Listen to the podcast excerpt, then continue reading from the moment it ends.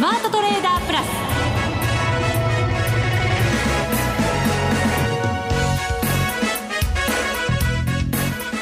全国のリスナーの皆さんこんにちは。内田まさです。この時間はザ・スマートトレーダープラスをお送りしていきます。まずはこの方にご登場いただきましょう。国際テクニカルアナリスト福永博之さんです。こんにちは。よろしくお願いします。よろしくお願いします今年の相場も残すところあと1日となりました。本当ですね、まあ、ただちょっとやっぱりあの気にしていたことが少しずつなんとなく起こりつつあるということで つつばっかりですけど。はい、はい。えー、これまでもね何度かあの水準の話をいろいろしてきたんですけどえー、まあ為替にしても株にしてもちょっと明日どうなるかによって、えー、株に関してはもう年足というかあの5年連続上昇がはい、ちょっとね危うくなりそうな先物の終値が結構安いんですよね今日ね。そうですか、えー、なのでちょっとまあそのあたりもちょっと気になるところはありますけどね。これまではなんとなくですよ、高値もみ合いの中日柄調整してくれればななんて思ってたんですけど、はい、なんとなく今日の下げ気になりますよね。ね、あのやっぱり値幅を伴う下落っていうのはやっぱりあの結構効いてきますからね。はい、もみ合いが続いた後になると、そのあたりねラウンドトップにならなきゃいいんですけども。はい後ほど詳しく伺っていきたいと思います、ね、そして番組の後半には年内最後の出演となります。マネックス証券チーフストラテジストの広木隆さんにもご登場いただく予定です。それでは番組進めていきましょう。この番組を盛り上げていただくのはリスナーの皆様です。プラスになるトレーダーになるために必要なテクニック心構えなどを今日も身につけましょう。どうぞ最後まで番組にお付き合いください。この番組はマネックス証券の提供でお送りしますスマートトレーダー計画よーいドンさあ、まずは今日の大引けの日経平均256円58銭安、19,145円14銭で終わっています。安値が一時16分につけた19,000飛び92円22銭でした。はい。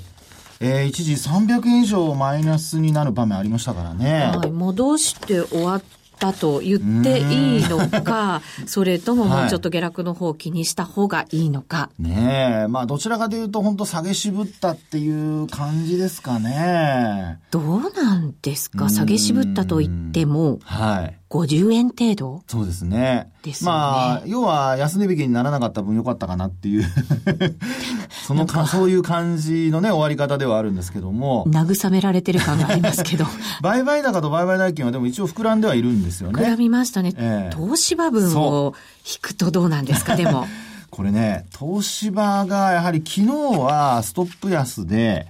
値段がつかなくてですね、あの、まあ、値段つかなくてというか、ストップ安で、あの、まあ、一旦、こう、取引成立したわけですけど、はい、ただ、あの、今日もやっぱり大幅安で終えてしまいまして、で、売買高も膨らんでいると。で、そうした中で、やはり、あの、まあ、ここ、そうですね、今週に入ってからですかね、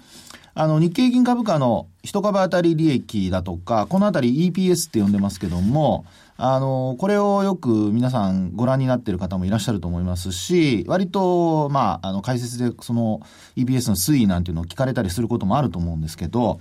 あの、このところ回復基調だったんですね。はい。ええ一時期1160円の前半ぐらいまで行ったんですが、今は1180、えー、えー、1180円台というところまで昨日なんか戻してきてたんですね。ところがですね、やっぱり東芝のその損失分がどうなるかによって、えー、これ EPS が、日経平均の EPS が大幅に下がる可能性が出てくると。大幅に影響しちゃいますか？まあ、数千億単位で出ると、やはりあの、東芝時価総額大きいですよね。今日もあの、えー、1兆円超える超えないっていう話をね、維持できるかできないかっていうような話が、あの、マーケットでもいろいろ言われてましたけども、はい、で、シャープと逆転するとかしないとかですね。まあそういう話が出るぐらい、やっぱりこう、急落っていうことで、あの、まあ、あこう、利益の目減りっていうんですかね、損失額の大きさ。これが一つやっぱりちょっと注目されるようになっているのと、それに加えてやはり昨日のニューヨークダウが111ドル安になったり、あとはドル円がやっぱりこうね、えー、ちょっとアメリカの長期金利の低下が一つ、あのードル円の重しになってしまって、はい、で、まあ、116円台で今もちょっと円高方向に触れてますよね。そうですね。今116円37銭、36銭ぐらいですかね。ねなので、まあ、これまでもこの番組の中では、あの、波動って言って、あの、価格の波についていろいろお話ししてきましたけども、はい。あの、19,515円あたりが、あの、まあ、昨年の6月から今年の6月までの安値のですね、えー、値幅のその76.4%戻しっていう水準で、取引時間中、先週、まあ、21日ですかね、一旦上回る場面あったんですけども、結果的にこう、維持できずに、えー、その後、こう、まあ、さっきちらっと言いました、あの、ラウンドトップっていうんですかね。はい。あの、丸く、お、あの、ボールってよくほら、あの、サラダとかサラダボールとか言うじゃないですか。はい。あれで、あの、作ったりするボールありますよね。もっとあの、えー、っと、そこが、こう、深、深いんじゃなくて、浅くて。えー、鍋底のちょっと丸くなった感じ？そうそうそうですね。鍋底の丸くなったような感じのもので、で、それをひっくり返したのが、まあ、ラウンドトップ。はい、で、鍋底っていうのがラウンドボトムっていうふうになるんですけど、まあ、今回、その5日移動平均線を下回っててずっとこう来てたんですが、まあ、やっぱりニューヨークが2万ドル取れなくて、一旦反落してですね、で、アメリカの長期金利も逆にこう低下するような形になって、まあ、要は株が売られて債券が買われたっていうような、そんな感じですよね。で、そこからですね、あの、ドル円も116円台つけるような形になって、で、まあ、そのきっかけになったのはやっぱり住宅の経済指標ですかね。はい。あの、えっと、仮契約件数だとか保留件数とかって言われるものになりますけども、住宅販売のですね、まあ、これがやっぱり予想に反して悪かったというのもあって、この先の売り上げにつながるところですね。そうです、そうです。そうなんですよね。で、実際にそこが、まあ一つきっかけにはなってるんですけど、まあこれまでニューヨークも買われてましたし、ダウもね、それからあと債券もやっぱり、あの、売られてましたから、一つやっぱ買い戻しの、あの、範疇だとは思うんですけども、それが範疇で済めばいいんですよね。そうそう、そうなんですよね。ですから、あのー、先ほどちらっとお話したその先物の終値が、日経平均の先物ですね。これの終値が、あのー、1万9070円なんですね。1万9070円。はい。で、実際のですね、あの、現物の終値が1万9145円なんですよ。はい。で、もうあの、配当値分は、これもう調整昨日終わりましたので、ですから、まあ、あの、基本的にはもうほぼ同じぐらいの水準、純在やっていうふうに考えると。まあ、単純に比べちゃいけないんでしょうけど、はい、今日の現物の安値下回って終わってるってことですよね。そうですよね。なので、あの、配当自分が、まあ、27円とか30円前後だとすると、えー、まあ、その分はもう、あの、なくなってますから、基本的に、まあ、万が一それがあったとしても、もう70円ぐらい下なので、基本的には、まあ、あの、先物の方が安く終わってると。嫌ですね。ね。ですから、明日大納会じゃないですか。で、あと、あの、日経平均で言うと、1万9000飛び33円かなんかが、うん、あの、今年の、あ、ごめんなさい、昨年末の、あの、終値ベースの、あの、高値、あ、高値というか終値なんですよね、年末の。はい。はい。なので、これをですね、上回って終えることができるのかどうか。まあ、厳密に言うと1万9000飛び33円71銭なんですけど、まあ、これ上回って終えられれば、一応は、あの、5年連続のよ、あの、上昇ということになりますね。ちょこっとですけどね。まあでもね、一時期1万5千円割れまで行きましたからね。よくね、頑張ってここまで来たんですけど。そうなんそうなんです。なので、まあこの状況を、まあ先物だけ見ると70円安なので、ニューヨークダウなんかが反発したり、ドル円が戻してくれれば、まあそれはもう、あの、一気にまた数百円上がるってことも考えられると思うんですけど、はいえー、いずれにしましても、まあ、明日の取引というのはですね、大納会で、で、なおかつ、今お話したような、あのー、まあ、5年連続の上昇がかかっている日だというそういうことになりますかね。どうなんですか？その年足が陽線で終わるとか、陰線で終わるとか、もうほんのちょこっとだったら別に いいんじゃないのって 許してあげたくもなるんですけど、ダメですか？あのですね、やっぱり連続上昇っていうのが続くか続かないかっていうのはもう年始の動きにやっぱ影響してきますからね。だってちょっとぐらい休んだ方が次の上昇につながりません？それね、あの、これまで上昇してなければいいんですけど、はい、大きく上昇した後に息切れしたような印象になるのは良くないですよよね。これ、マラソンで一番やっぱり、あの、例えるといいと思うんですけど、ずっとそのランナーズハイでですね、疲れてても頑張って走り切ると最後もう一回力が出てくるっていうのが、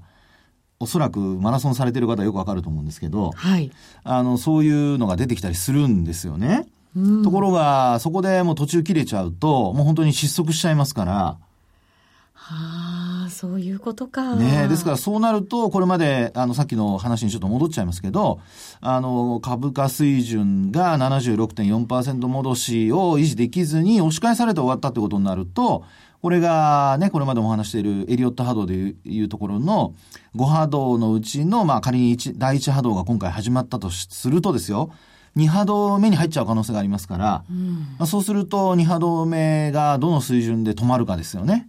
はあ、株価っていろんな要素で出来上がってるじゃないですか。はい、そうですね。その中に、はい、やっぱりこう気持ち、心理的な面っていうのもすごく大きいと思うんですね。そういうのでやっぱり需給も決まったりとか、する面もあると思うので、はい、すごい重要なんでしょうね、きっとね。そうですね。ねですから今回の本当ケースはですね、ここからちゃんと値を保つことができるのかどうかっていうところで、はい、えー、基本的にもう、あの、値動き的にはですよ、あの、第二波動が始まるのか、あるいはまだ第一波動が続いていてですね、今内田さんの話にあったように、まあ一旦押し目を作って、まあそこからもう一回上がっていって、えー、1万5千円台を今度は終値でね、維持するとか、まあそういう流れになっていけるかどうかですよね。うん。あの外部環境だけだったりとかあと為替次第だったりすればね、はい、ちょっと祈ってみようかなと思うんですけど 東芝の問題がここに来てまたねこんなふうに噴出してきてしまうと、えー、やっぱりそれだけじゃないよねっていうところもかなりねインパクトが大きかったかもしれないですね。そこですよね、うん、でそれに加えてそのまあ、えー、それがこうなんですかねベースにある中でですよ、はい、あのくすぶっている中でニューヨークダウがこうね反落したりだとかあとそれからドル円が落ちてきたりだとか。で、これもあの、一応、えー、ドル円もですね、ポイント的には、あの、やっぱり25日だとか20日移動平均線ですかね。まあ、このあたりでしっかり止まることができるかどうかっていうのが、来年もう一回出直るかどうかの一つのポイントになりますし、はい。あともう一つ、あの、ドル円で考えてみると、あの、125円台の昨年6月と、それから今年のブレグジットの時の安値の、この値幅で言うと、だいたいあの、119円台半ばなんですよね。うん、あの、76.4%戻しという水準が。はい。なので、そこを、あの、まあ、もう一回、あの、トライするような動きになるのであれば、基本日経金株価もね、2万円、あるいはニューヨークダウンもっていう話、2万ドルっていう話になるとは思うんですが、そこちょっとね、これから年末年始、もう本当に1週間で終わりますのでそうですね、今年あっという間ですからね、お休みがね。ねでも、あの、来週、また、おめでとうございますで、内田さんと、あの、しっかりとやらないといけないですよね。そうか、この番組は一回もお休みがないわけですね。ないんですよ、ないんです。はい。通常運転と。通常運転なんですよ。営業中営業中です。気持ちだけが、あの、大晦日と、あの、新年を迎えて、ハッピーニューイヤーでこうね、はい、あの、高まるかどうかだけの違いでございますから。そうですね。ただ、まあ、ここまで上がってきての年末年始、しかもちょっと嫌なニュースが続いての年末年始ということになりますからね。ねまあでも手締まっといた方がいいよねって思う方が多いのもね、わかりますしね。そこがね、ですから、商いも膨らんでるっていうところだとは思うんですけど、はい、あの、本当ただ基本的に、あの、トレンドが崩れるか崩れないかの判断については、はい、あの、これまで上昇トレンドが続いている中では25日線をほとんど下回ってないので、まあそういう意味では今回、あの、25日線あたりがですね、えー、今日の終値ベースで言うと18,918円。はい。はい。で、まあ、ドル円に関しては動いてますからね、皆さんご自身のあの端末で確認していただきたいと思いますが、あの、こういったところの、あの、まあ、価格を終値ベースで割り込まなければ、はい、基本的には、あの、しっかりともう一回出直る可能性は十分残っているということではないかなと思いますので、はい。えー、通常運転で皆さんも あの、見といて、まあ、負けたしっかり確認しておきたいと思います。しておいてほしいと思いますけどね。はい。なんかでも年、ま、年始、はい、結構な人が下落で始まるんじゃないのとか、うん、まあ1月20日がどうのとい。う方もいるじゃないですか。はい、そうですよね。ね福永さんどんなふうに見てるんですか？僕はですね、あの、まあ、これまでとお話内容は全然変わってなくて、この21日につけた19,592円が高値かどうかってそれだけなんですよね。はい、でもしこれ抜けられなくて25日線下回るようなことになると、これはもう年始から下落が続くんですけど、ただ、その後は僕はあの、もう一回出直ってくると思ってますので、うん、まあ、あの、動きとしては、今年と同じような値動きになると思ってるんですね。あそうです、はい、今年と同じっていうと？あの、前半もし仮にこう、下がったと,、えー、下がったとすると、うん、えー、前半ある一定のすあのところまでこう、下落してですね、はい、その後はもう一回年末にかけて盛り返すと。で、5月とか、あと4月とか、フランスとかドイツの選挙があるんですけど、そのあたりは私は基本的には、あの、まあ、悪材料にはならないんじゃないかと見てますので、はい、で、あとはトランプ新大統領ね、これあの、公約違反したとすると、もうトランプ大統領って、ただでさえ、まあ、こう言っちゃなんですけど、敵が多い中でですよ。まあ敵というか反対してる人がね、好きじゃないっていう人が多い中で。そうですね。ね極端ですよね。いいっていう人がいい。悪いっていう人は悪い、ね、悪い。ね。ですからそこで、あの、政策を誤ると、それこそもう致命的な命取りになりますので、はい、そこもしっかりするだろうという前提で、年末にはもう一回戻すんじゃないかなというふうに思ってますけどね。なるほど。そんなに暗くないですね、はい、来年。あの、そういうふうに思ってます。下げたら、下げ止まったのをしっかりと確認したら、はいはい、買いに入れる一年になるんじゃないかなと。あの、じゃないかなと思います。はい。と思います。以上、スマートトレーダー計画、用意ドンでした。日本株投資をお楽しみの皆様。今、新大統領の誕生を前に、注目のアメリカへ投資してみませんか？米国株に興味はあるけど、英語だし、知らない企業も多いし、なんだか難しそうだなと思っている方。実はそうではありません。米国株は1株から購入可能。株価は100ドル以下の銘柄が多く、1万円もあれば、あなたも米国企業の株主に。少額から投資でき、始めやすいのが米国株の特徴なんです。多くの企業では、配当は3ヶ月ごとに支払われ、配当金をもらえる楽しみがたくさん。最近では日本でもサービス展開しているアメリカ企業が増えており、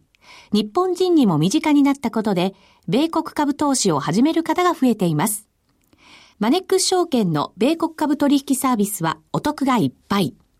手数料は業界最安水準の1取引あたり最低5ドルから、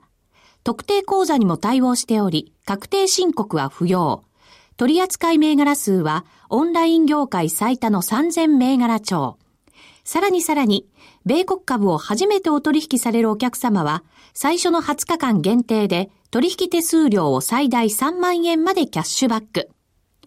米国株ならマネックス証券。今すぐマネックス証券米国株で検索。米国株式及び米国 ETF、リート、予託証券、受益証券発行信託の受益証券等の売買では、株価等の価格の変動、外国為替相場の変動等、または発行者等の信用状況の悪化などにより、元本損失が生じることがあります。お取引の際は必ず、契約締結前交付書面を十分お読みください。マネックス証券株式会社金融商品取引業者関東財務局長金賞第165号。ザ・スマートトレーダープラス。今週のハイライト。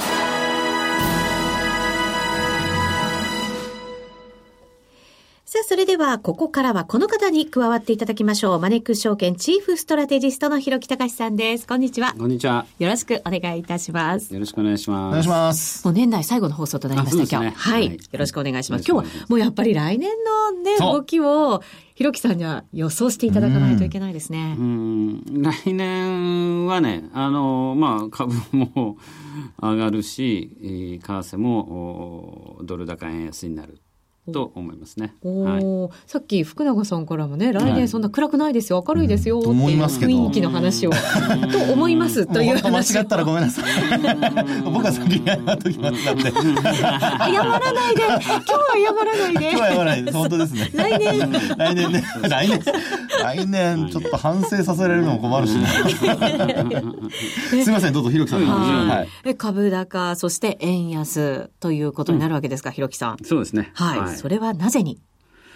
うん、やっぱりすごくそのシンプルで、あのもちろん上がったものは下がるし、調整も来るしね、年明けまた、もうすでにもうさっきの福永さんのお話は調整が始まりつつあるかもしれないし、可能性よね。うん、ああるし、明日ね、もうすごい短期的なこと言えば、明日の大納会でね、あの、年初の値がこう、はい、下回って終わっちゃったら、えー、あの、5年連続株高かともう、割れてた期待もはげてしまって、ね、嫌な終わり方になりますよね、思いっきりね。ちょっとね。ねで、年明けいろんな要因からまた、あの、調整含みっていうのは十分あるし、はい、ここのとこね、年初にすごく調整して下がるっていう年が続いてますから、はい、まあ、そう考えると、ちょっとその、警戒感も高いんですけど、ただ、僕はそういうのってすごくそのなんていうんですかねこう局所的な動きでねあの当然上がったものは調整も来るんだから当たり前だよねっていうことでただそういう細かいあやみたいな動きは読めないけれども、トレンドとして基調としては僕は株高の来年は1年になるとでそれはなぜかっていうとあのー、時間が経過してってるわけですよね。去年より今年、今年より来年って。で、その間に企業活動がいろいろその行われていて、企業が利益なり何なりを積み上げてるわけじゃないですか。そうすると、その企業って儲けを出すために活動していて、で、頑張ってるけど儲かんない年もありますよ。あの、ただ、基本的には儲けは出てるわけですよね。そうですね。それが去年よりどれだけ伸びたのかあるいは減ったのかで増益減益っていうのはあるけれども、うん、赤字になっちゃってるってわけじゃないですよね。そこが大きいですよね、うん、本当ね。そうするとね、まあ、あの個別には赤字の企業もたくさんありますけれども、はい、株式会社全体で上場企業全体で別に赤字になってるとか全体で減損になってるってわけじゃないわけだから、そういう意味では企業価値ってまあその企業価値の増分のペースが早かったり鈍かったりはするものの企業価値ってやっぱりこう時を追うごとに増加してるわけですよ。それがやはりその株価というのは右肩基本的には右肩上がり。時には暴落でドンと下がることもあるけれども基本的には右肩上がり。それを一番体現してるのがアメリカの株でもう要は史上最高値圏にあるでしょ、うん、まあ、ダウ平均が2万ドルいくかいかないかっていうのは、まあ、これ微妙な問題ではあるけれども、差はさりながら、150年余りずっと取引が続いてきて、で、今一番高いっていうのは、基本的には株価っていうのは、